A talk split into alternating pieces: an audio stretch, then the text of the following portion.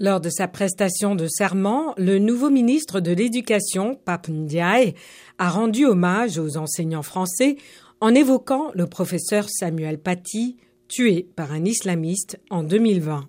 Et en disant cela, j'ai euh, une pensée pour euh, un collègue historien, euh, Samuel Paty,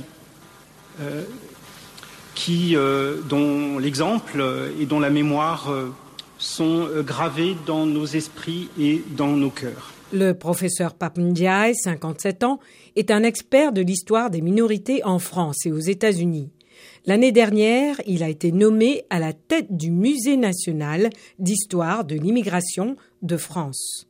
L'universitaire Louis-Georges Tine, ancien président du Conseil représentatif des associations noires. Je suis peut-être un symbole, celui de la méritocratie, mais aussi peut-être aussi celui de la diversité. Je n'en tire nulle fierté, mais plutôt le sens du devoir et des responsabilités qui sont désormais les miennes. C'était inattendu, évidemment, mais c'est une très bonne nouvelle.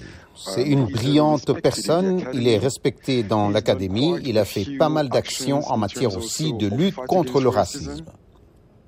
Il n'est pas le seul à louer la nomination de Ndiaye, car certaines personnalités la critiquent, comme la dirigeante d'extrême droite, Marine Le Pen. Qui défend une idéologie euh, racialiste, indigéniste, euh, wokiste. Et ça, euh, c'est un signal très inquiétant pour l'avenir. Bien sûr, je suis absolument convaincu du danger que représente ce type d'idéologie pour nos enfants.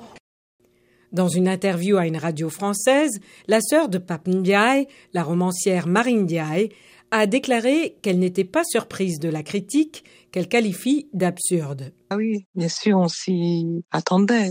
Ça n'a rien de surprenant, mais quand on accepte ce genre de mission, on accepte aussi euh, ce qui est de plus détestable et des attaques, évidemment. Voilà, je l'admire d'accepter de ne plus être euh, complètement lui, mais d'être aussi un personnage qu'on agresse de manière euh, absurde en plus, complètement stupide, mais Ndiaye a souvent déclaré que la France hésitait à examiner pleinement son histoire de colonialisme et d'esclavage.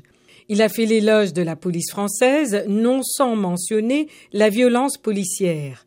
Le militant Louis Georgestine pense qu'il reste encore beaucoup à faire en matière de lutte contre la discrimination en France. Avoir